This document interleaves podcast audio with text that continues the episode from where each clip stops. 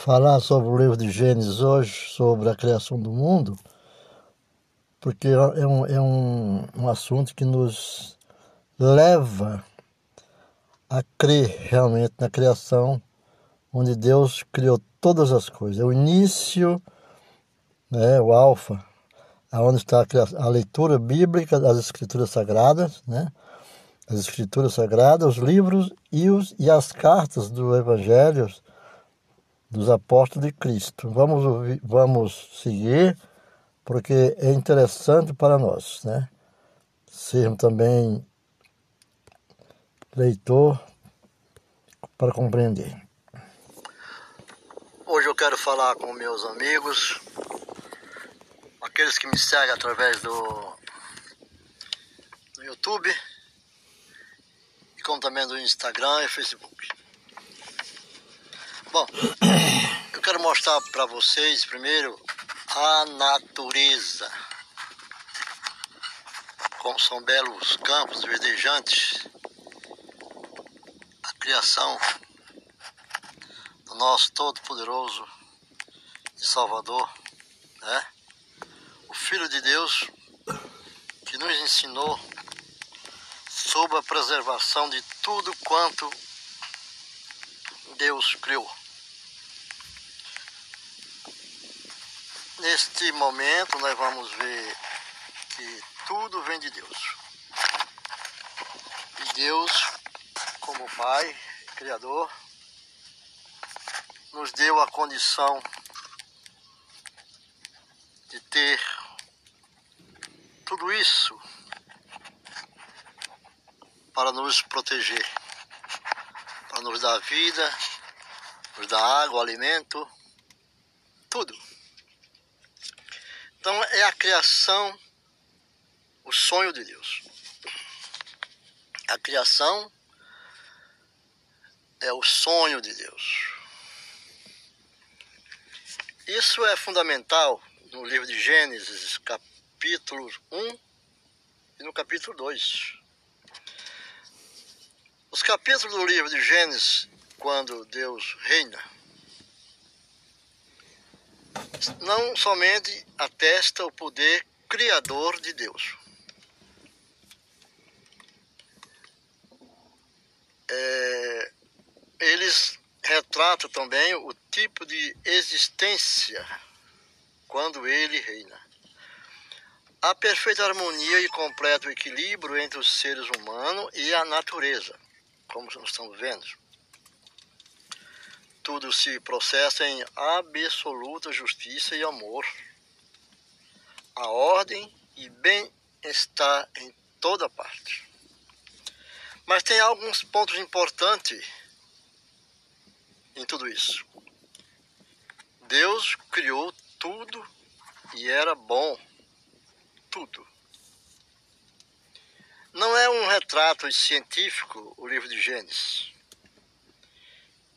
um retrato, um, um, um retrato científico que entra em detalhes sobre como o universo foi criado. É um documento de fé que afirma ser Deus o autor e criador de tudo. A pergunta importante não é como o universo foi criado, mas sim quem o criou. Essas respostas vamos achar no livro de Gênesis, capítulo 1, versículo 1, que Deus criou tudo.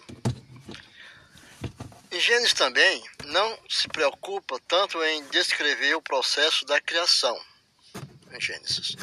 O importante é que é o propósito. O importante é o propósito. É o que importa. Deus criou tudo em amor e para o bem-estar daqueles que ele ama. Deus viu que tudo que ele criou era bom, mas, mas isto é, contribuir para o bem de todos. Na verdade, tudo que Deus criou era muito bom, onde, rei, onde ele reina e onde sua vontade prevalece, existe harmonia. Onde sua vontade prevalece, existe harmonia. Essa harmonia é o equilíbrio, a justiça e o absoluto bem-estar de todos. Este é o propósito de Deus, que a criação reflete. Deus criou o homem e criou a mulher à sua imagem. Para entender melhor a expressão. A imagem de Deus, façamos essa pergunta. Ídolo e imagens não. Ídolo e imagens são a mesma coisa?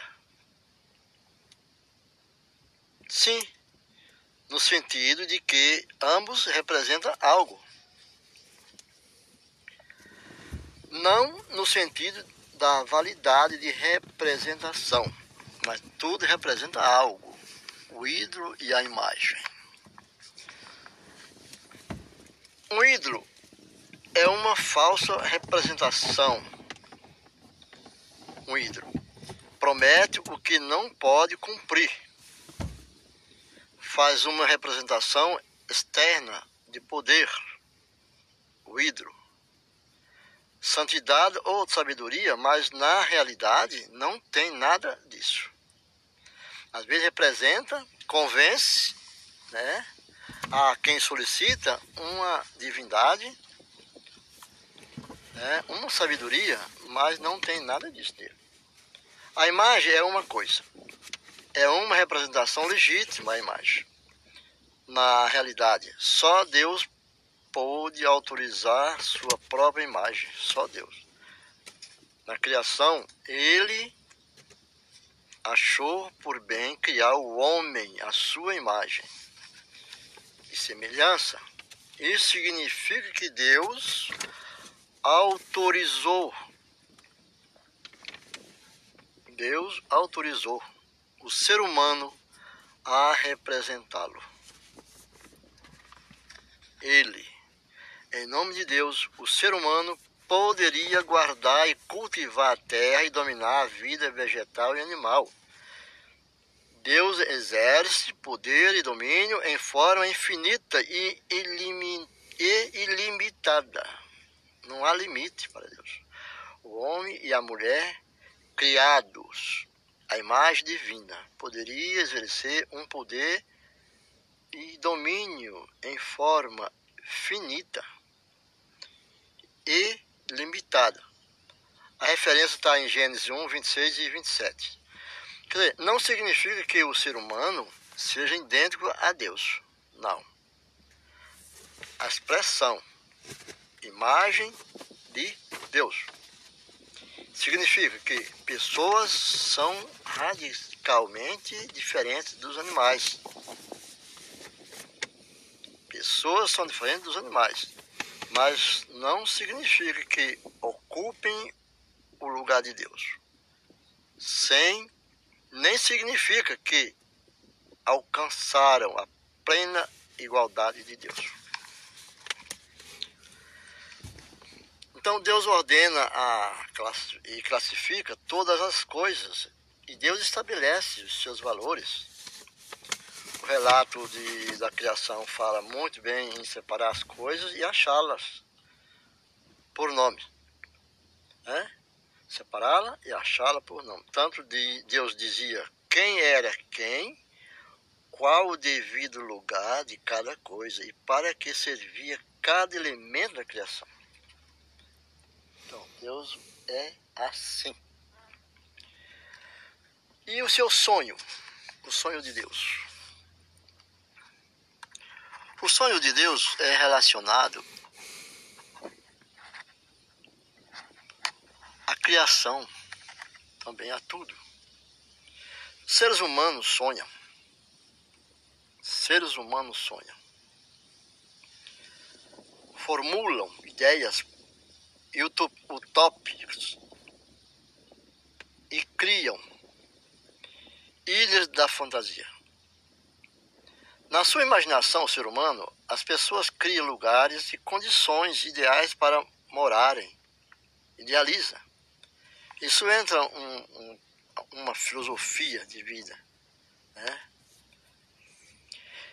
Estes sonhos correspondem à realidade? Não. De maneira alguma é verdade. Ao nosso redor vemos favelas, pobreza, miséria, terra improdutiva, deserto, poluição dos rios e do ar e condições bem precárias para a sobrevivência humana. Tudo isso nas grandes cidades, grandes metrópoles e no campo. Mesmo os ricos que têm dinheiro suficiente para custear todas as condições necessárias a uma existência feliz, estão preocupados com a sua própria segurança e com a manutenção e o aumento dos seus bens. É assim. O ser humano é assim. Esse tipo de preocupação é fruto da própria contradição a que estão submetidos, ou seja, a existência de pobres e ricos. O relato da criação fala do Éden. Né? Um lugar com árvores em contraste ao deserto. Um lugar de água em contraste à terra árida. Um lugar de fartura e, sobretudo, um lugar de paz e tranquilidade entre as pessoas e com a natureza. O reino de Deus, o reino de Deus é um lugar.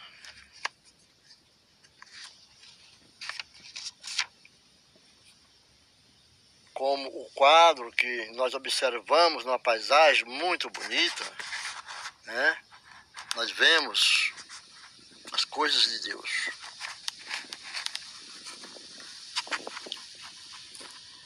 E isso nos mostra esse quadro quando observamos na relação e do relato da criação. A perfeita harmonia, paz, tranquilidade e bem-estar. As pessoas vivem bem entre si e todas perfeita harmonia com a natureza.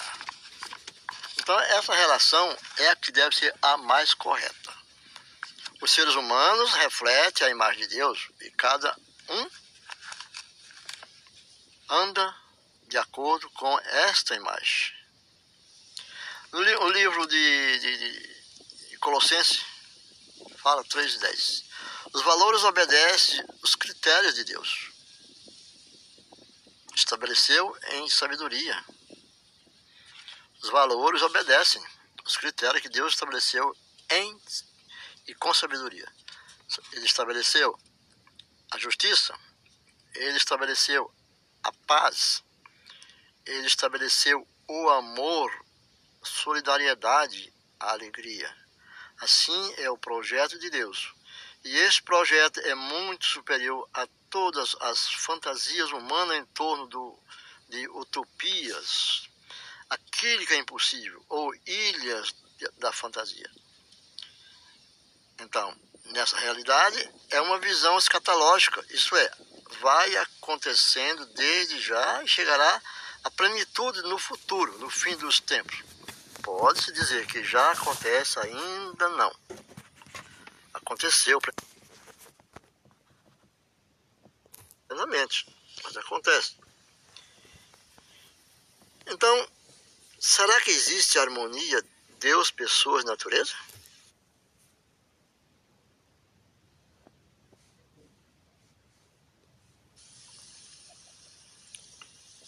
Então, nós temos que observar as coisas da tentação, como deu lá no começo da história da humanidade. Em um só versículo também, em Gênesis 3, verso 6, Deus, Deus fala, a tentação demonstra uma percepção profunda da natureza humana. A árvore era boa para comer, isto é, o mais importante no momento foi a satisfação dos desejos e do apetite imediato. Então, na Bíblia tem passagem que fala apetite que é como fosse uma gula. Né? Cuidado com o apetite. Isto é, era o mais importante. É agradável aos olhos. Isto é, a aparência externa que temos, muitas pessoas valorizam pela aparência externa pesava mais do que qualquer outro fator da avaliação da satisfação desejável para dar entendimento. Isto é, mais importante era conseguir um instrumento de poder com a finalidade de exercer influência e até mesmo concorrer com Deus. Então, lá está tudo escrito no livro de Gênesis, no capítulo 3, no verso 6. 1 João 2, capítulo 2, verso 16. A Bíblia, na linguagem de hoje, traduz assim. A Bíblia traduz assim, a nossa Bíblia. Os maus desejos da natureza humana, a vontade de ter o que agrada aos olhos e o orgulho pelas coisas da vida. Tudo isso vem do mundo. E podemos é, comparar também esses dois textos como a tentação de Jesus. Mateus 4, no versículo 1 ao versículo 11. Está bem claro. O ser humano, em Gênesis, achou que o fruto seria bom para comer e seguiu o desejo do momento. João nos adverte que o simples desejo não deve ser o motivo da ação. O evangelista João. O desejo não é o motivo da ação. Os desejos desenfreados são maus porque refletem o egoísmo. Muitos desejar pode ter o egoísmo centralizado. Os desejos desenfreados são maus porque refletem o egoísmo, interesses pessoal e insensibilidade. Jesus poderia ter o desejo de transformar as pedras em pães para poder satisfazer o seu próprio apetite. Sim. E ainda usar o alimento como chamariz para ganhar muitos adeptos e simpatizantes dos seus poderes naquela época. Mas o ser humano olhou a árvore contrário, pensando apenas no desejo de no momento. Chegou à conclusão de que era boa para comer. Não havia outras considerações a não ser o desejo do momento. Jesus olhou as pedras, segundo a Pedro diz, né? E poderia considerar a possibilidade de transformá-la em pães. O que com certeza seria bom para comer após um período prolongado de jejum. Mas havia uma outra ponderação. Não só de pão viverá o homem. Né? O desejo desenfreado é a ambição de ter poder sobre, de acumular para si mesmo, de, de ser mais que os outros, mais que o próprio Deus. E isso não é bom o fruto da árvore. O fruto da árvore, da Gênesis, era agradável aos olhos. Era agradável aos olhos. Essa aparência externa motivou a ação. Deve ser bom se tem aparência agradável. Todos nós temos assim, pensamos assim. Deve ser bom, tem aparências agradáveis. Só com este critério o ser humano agiu. O ser humano age também, muitas vezes. O tentador apresentou um plano bem atraente a Jesus, lá Jesus nos seus dias de jejum. O de saltar do pináculo, do pico do, do monte lá, do, do pináculo do templo, dando um grande espetáculo para a multidão. Saltar do pináculo do templo para dar um, um grande espetáculo para a multidão. Certamente, um milagre em praça pública. É uma tentação irresistível. O ser humano examinou a árvore e a aparência externa do fruto e chegou à conclusão de que deveria comer. Jesus examinou a embalagem do pacote que o Satanás ofereceu. Jesus examinou. Sem dúvida, havia um aspecto externo despertador mas interessante pelas coisas de Deus. E projetar seu ministério perante inúmeras pessoas. Jesus, porém, examinou a questão mais profundamente. o Senhor Jesus tirou a bonita embalagem. Estava embrulhada aquele presente. Tirou a embalagem externa e viu que tal ato seria colocado em xeque a promessa de Deus. Seria tentar Deus a provar seu cuidado para conosco. Seria um ato de descrença em busca de uma prova externa para se transformar em fé. Jesus preferiu manter a sua confiança em Deus. Você também deve manter a sua confiança em Deus. Somente em Deus. Não vamos despertar interesse por promessas, profecias e revelações. Né? Jesus preferiu esperar em Deus. Para Jesus, Deus não precisava buscar documento ou autenticação para provar seu amor. A promessa de Deus é suficiente em si. A árvore era desejável para dar entendimento. O ser humano queria o poder que ele achava que o conhecimento traria. João, apóstolo João adverte e advertiu os fiéis contra o orgulho pelas coisas da vida. O ser humano caiu na cilada do tentador. Foi atrás do poder de projeção pessoal que aparentemente a árvore oferecia, que Satanás dizia: se você comer, terá conhecimento tanto quanto ele. Por isso que ele, ele proíbe vocês comerem. Todos os reinos do mundo e sua glória. Soberania atraente para Jesus. Todo o reino do mundo e sua glória. Se Jesus entrasse em sociedade com o diabo, por Satanás, não haveria limite à fama, ao poder e à projeção pessoal que poderia alcançar. Em contraste, o ser humano que caiu, Jesus venceu a tentação, rejeitando o orgulho, a ambição e o egoísmo de tentar conquistar a glória para si mesmo. Jesus adverte: não sejamos egoístas, vamos trabalhar Vamos ver as coisas de Deus. Vamos ver Deus como Ele é. Amar ao próximo. Seguir os caminhos do Senhor. Vamos andar no caminho de Deus. Vamos sonhar o sonho de Deus. Deus é Pai. Deus é justo. É Criador de todas as coisas. Nós, nesse dia, Estamos vendo essas imagens lindas né, das terras de Deus. Olhamos o campo verdejante, uma situação muito bonita, lugares decentes. Vejam como é lindo a criação de Deus. Os vales, os montes toda a criação. Nesse campo, como diz o Salmo 23. Né?